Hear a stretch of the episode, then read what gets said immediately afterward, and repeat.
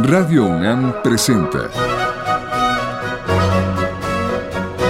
Retrato Hablado, Segunda Época. Una serie a cargo de Elvira García.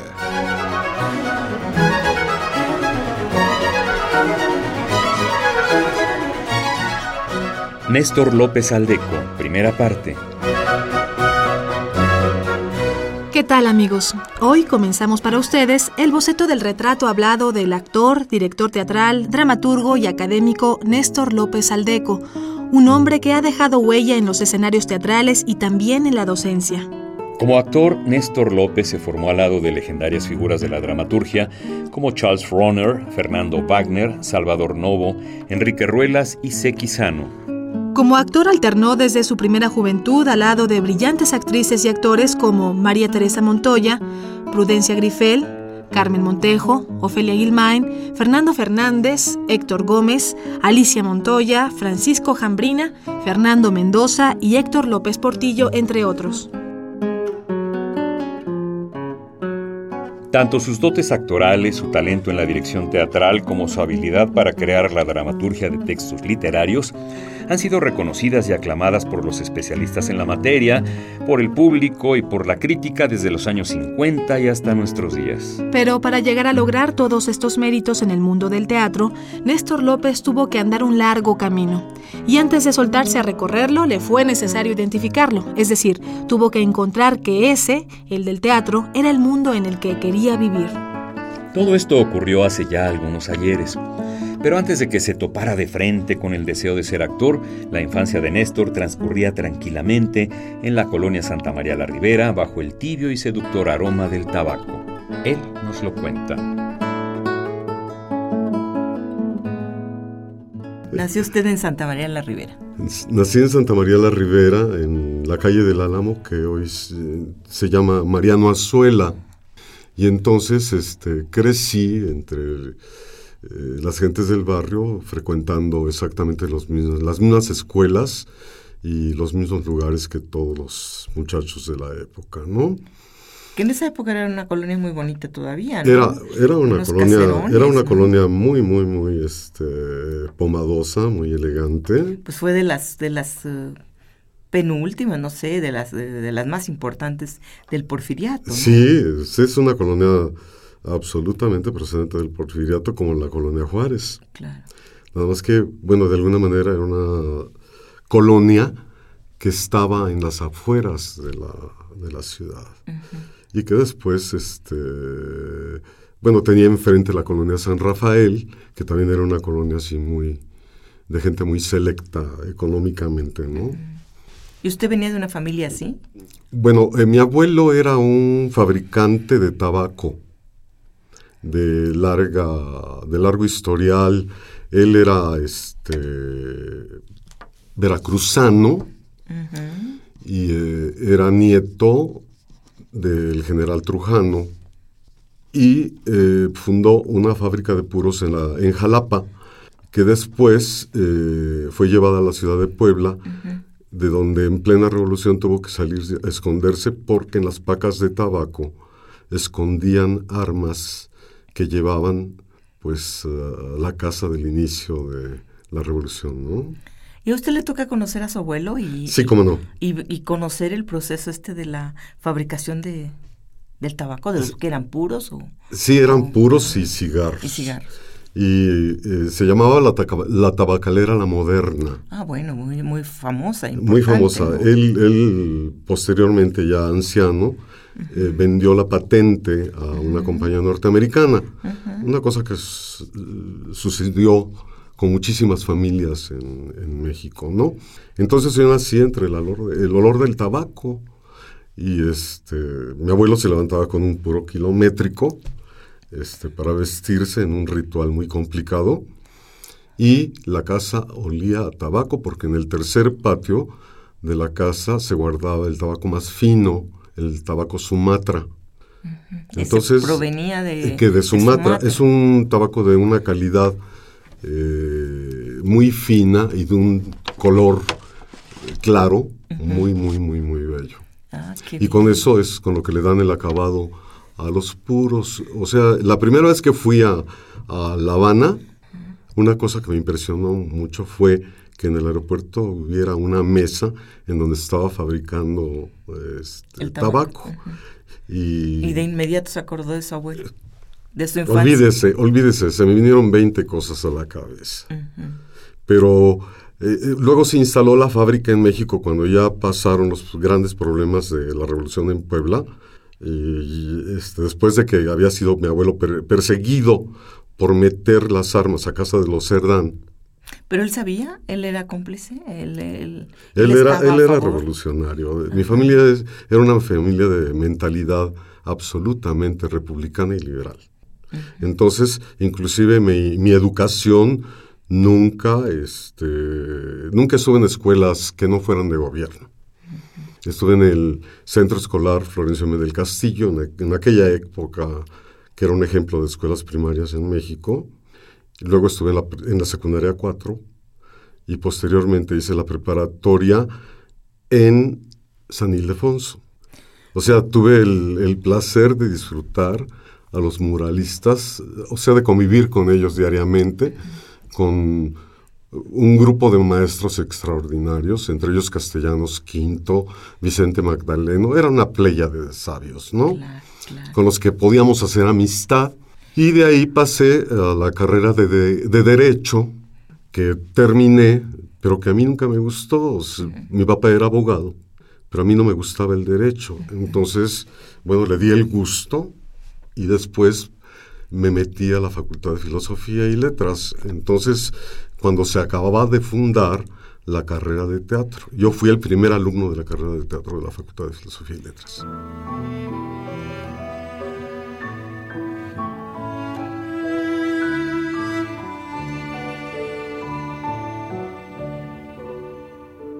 Pero mientras el niño López Aldeco vivía una niñez de hijo único, bastante consentido tanto por sus padres como por sus abuelos, en el teatro mexicano ocurrían muchas cosas. Por ejemplo, desde la época de 1920 se empezaron a poner las bases de lo que sería el teatro mexicano.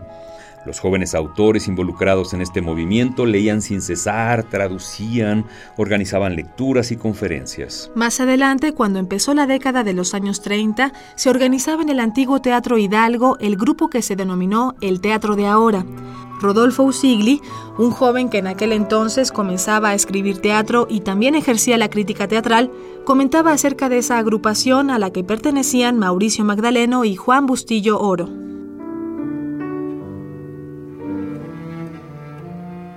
Ellos dos son autores jóvenes, nuevos, que se han orientado hacia un teatro político que puede llegar a ser en México un equivalente del teatro de Erwin Piscator en Alemania. Pero a mediados de los años 30, el nombre de Celestino Gorostiza y Julio Bracho empezarían a sonar. Ellos eran dos creadores que impulsaban el proceso de transición hacia el teatro contemporáneo mexicano. Se empezará así a dejar atrás el teatro españolizado o europeizante con temas alejados de la realidad nacional. Rodolfo Usigli fue uno de los autores que comenzó a probar suerte en la dramaturgia. Con el tiempo estrenaría una de sus obras más importantes, El gesticulador, que se pondría en escena por vez primera en 1947. Y mientras esto y mucho más estaba ocurriendo en los escenarios mexicanos, en la vida del niño Néstor López no aparecía el teatro ni como afición ni como vocación. Esto lo descubriría poco tiempo después, mientras su mundo era el de la familia y los amigos de la cuadra.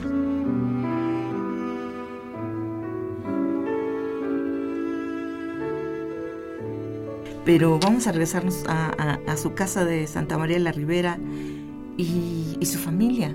Sí. Este, y este aroma del tabaco en, al- en la casa, que debe ser delicioso o a lo mejor... No, era delicioso. A lo mejor llega un Era que delicioso. cansa, No, a mí me fascinaba. Y bueno, yo, seguramente porque nací en medio de ese olor. Y fuma usted, ¿no? Yo fumo, sí, sí, hasta la actualidad soy, bueno, cada día más recatado, ¿verdad? Más recatadamente dada la edad. No puedo, este, fumar tanto. Oiga, pero te- eh, hermanos, ¿tuvo hermanos? No, yo soy hijo Hijo único. único, niño consentido? Pues sí, hijo muy consentido de mis abuelos y de mis padres que vivían con mis abuelos. Yo viví eh, cinco años, eh, los primeros cinco años de mi vida en casa de mi abuelo. Era una casa con un primer patio maravilloso lleno de macetas, pájaros, bugambilias, ¿no? Y había un salón de recepciones en donde había un piano que tocaban mis tías, los balcones eran de piso a techo y había un ambiente pues muy, muy, muy cerca del porfiriato y muy cerca de la revolución. O sea, yo realmente pertenezco a una generación este, sándwich, ¿no? Soy la parte en medio del sándwich. Yo les he dicho a todos mis alumnos y a mis amigos ya, lo último que me puede pasar, y ojalá no me pase, es contemplar el fin del mundo, como van las cosas, ¿no? Porque he pasado desde esa época hasta estos años terribles, ¿no? Claro, y hasta la internet y todo lo que Internet y todo, eh, todo, todo, siempre tratando de, desde luego, de actualizarme. Porque siempre estoy con jóvenes. En la universidad soy maestro universitario. Claro. Oiga, pero bueno, entonces, este niño consentido que era usted, pese a ser niño consentido, a una escuela pública, porque dice usted viene de una familia liberal y republicana. ¿A qué juega ese niño consentido y solitario? ¿Es solitario usted? Pues no, siempre fui absolutamente este, sociable, seguramente la carencia de hermanos me hizo tener una gran, un gran número de amigos desde la primaria, con los que convivía y andaba en bicicleta, y íbamos al cine. O sea, realmente yo no me puedo este, quejar de ser un niño este, solo. Usted mismo se buscó sus herramientas. Sí, porque el consentimiento de mis padres era, eh, llegaba a tal extremo que no había orientación, es decir, todo lo que yo hacía era perfecto, exceptuando el momento en que ya joven, ya había estudiando teatro en la ANDA, en la Academia de la ANDA, la, Academia Cinematográfica, actualmente este, Soler me llamaron a hacer mi primera película y mi papá ya se opuso rotundamente. Dijo que tenía que tomar otro camino.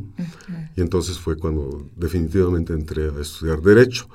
Pero este, ya había yo debutado en el teatro profesional al lado de doña María Teresa Montoya.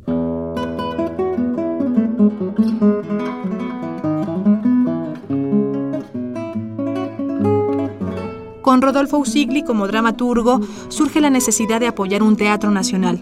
El crítico Bruce Swansea habla de este asunto en el prólogo al libro sobre Vicente Leñero, Teatro Completo. Las líneas de Swansea son las siguientes.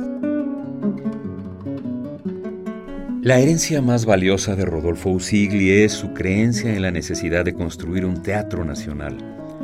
Ese autor funda el Teatro Mexicano Contemporáneo, el cual comparte con el ciclo narrativo conocido como novela de la revolución, aunque también participa del sueño de lograr un arte nacional que la pintura plasmaba en los edificios públicos.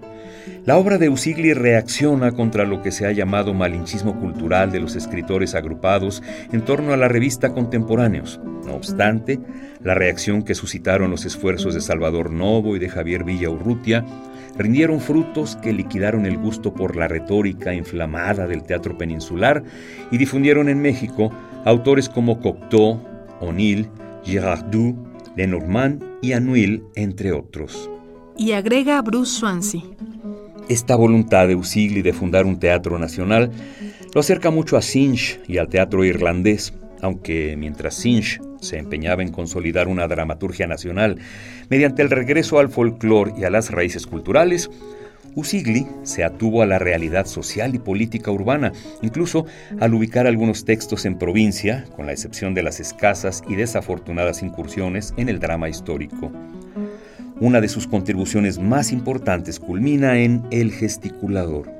Así las cosas, mientras en la dramaturgia mexicana empezaban a surgir los nuevos autores del que en los años 50 se consolidaría como el teatro contemporáneo mexicano, para Néstor López la infancia empezaba a quedar atrás.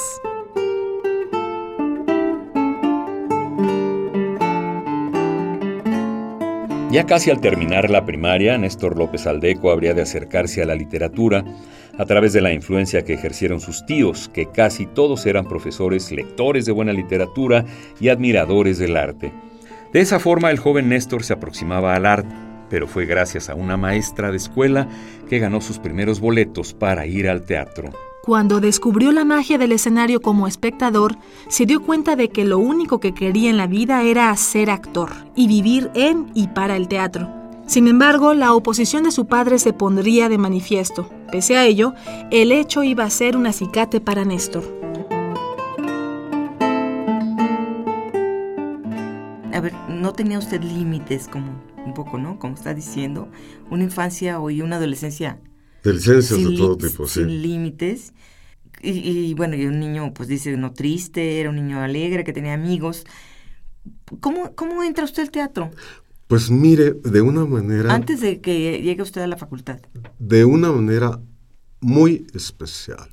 Una de las maestras Vázquez del Mercado, Evangelina, Pero a ver, yo, perdón que me regrese, pero lo que quiero saber, quizás no lo planteé bien, es en su infancia hay una influencia en casa o en algún lado No, del mi- teatro. no, en mi casa eh, mis tíos tocaban el piano, mis tías, mis tíos tocaban la guitarra, cantaban, como eran todas las familias de esa época, pero no, este, eran maestros la mayoría, uno era ingeniero agrónomo, el otro estudiaba artes plásticas, mi papá era abogado, Ajá. eh, las mujeres eran por tradición profesoras desde mi bisabuela.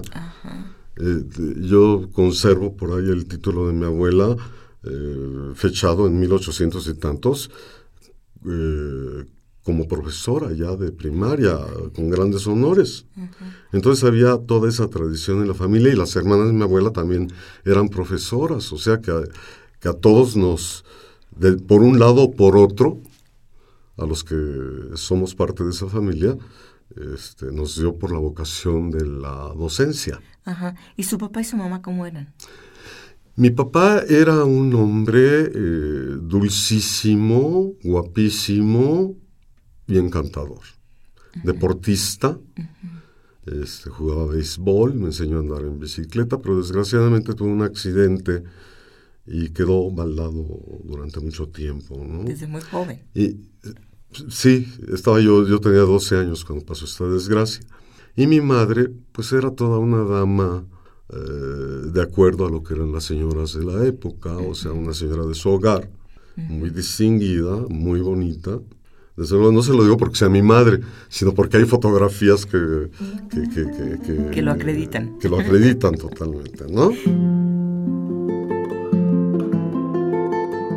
¿Y entonces su adolescencia cómo es? ¿Rebelde, tranquila? Bueno, no, no me puedo imaginar. Pues yo diría usted. inquieta y muy llena de sensibilidades. Mi padre era muy amigo de un dueño de un teatro, que era la Carpa Colonial, y entonces teníamos entrada libre cada ocho días, entonces entrábamos a, a ver las tandas del Colonial. O si no, a esa edad me llevaban al Folis o me llevaban al Arbeu o veíamos a las este, hermanas Blanche. ¿Qué edad ¿no? tenía usted? Y alguna vez íbamos a la ópera con toda clase de colgajos por, de, mi- de parte de mi mamá, que se, montaba- se ponía las pieles y hasta el molcajete para llegar como se debía de llegar a Bellas Artes. Pero el, el asunto de la maestra Vázquez del Mercado es muy interesante porque nos anunció que rifaban unos boletos para ir a ver unas obras de teatro infantil a Bellas Artes. ¿Qué edad tenía usted en ese momento? En ese momento tendría pues 10, 11 años cuando Estaba mucho usted en la primaria. estaba yo en la primaria. Y este, en ese mes yo no respiré. Entonces, claro, obviamente me tocó un boleto. Entonces me tocó ver una obra que montaba doña Clementina Otero de Barrios con don Fernando Wagner, que se llamaba La Reina de la Nieve, en donde tuve el placer por primera vez de ver a Héctor Gómez, que es como mi hermano, mi hermano del alma, eh, mi querido amigo, ¿no? Y en el momento en que yo vi ese espectáculo, no obstante que yo había vi- visto ópera en, en Bellas Artes y me había dormido porque no, no, no captaba yo bien el asunto, quedé absolutamente fascinado. Dije, este es el camino que yo debo seguir. Tenía usted 10 años. Tenía yo 10 años. Entonces el, el cuchillito siguió este, clavado en mi alma. Entré a la secundaria 4, que era, estaba pegada a Mascarones, en Mascarones estaba la escuela de filosofía, y yo me asomaba a ver la fauna de filosofía y yo sentía una gran identificación con la gente de filosofía, de tal manera que, que, cuando comencé a estudiar teatro, pues me fui a filosofía.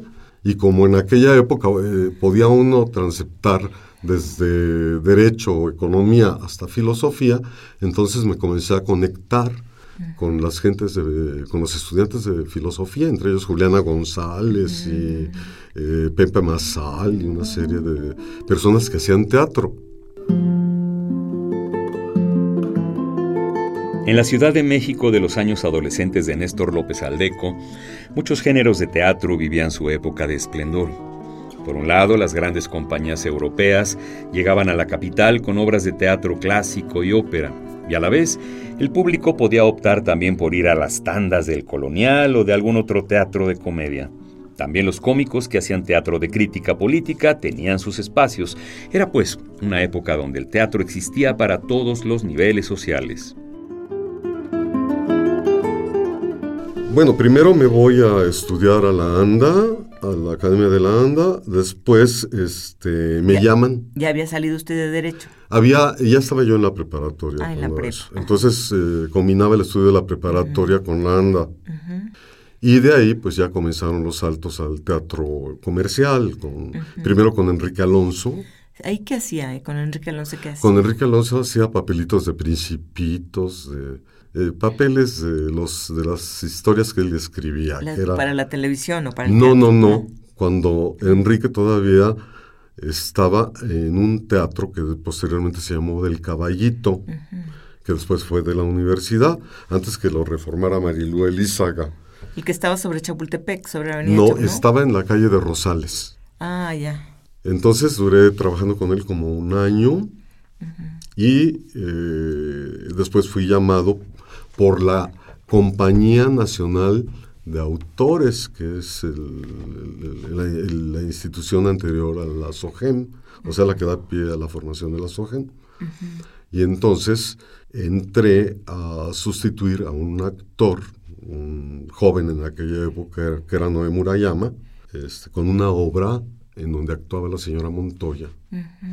Y debuté entonces con la señora Montoya, con, Francisco Jambrina, con Fernando Mendoza, con Héctor López Portillo, con doña Prudencia Grifel. ¿En qué obra? ¿Qué obra era? era se llamaba, se llama Toda una dama.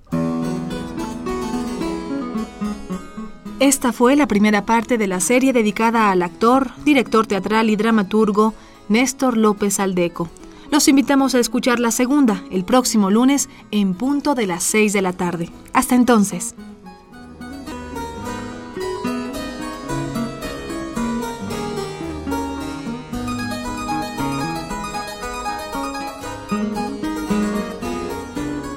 Participamos en este programa en la grabación Miguel Ángel Ferrini, montaje de Miguel Ángel Mendoza, en la producción Isela Villela, voces de María Sandoval, y Juan Stack.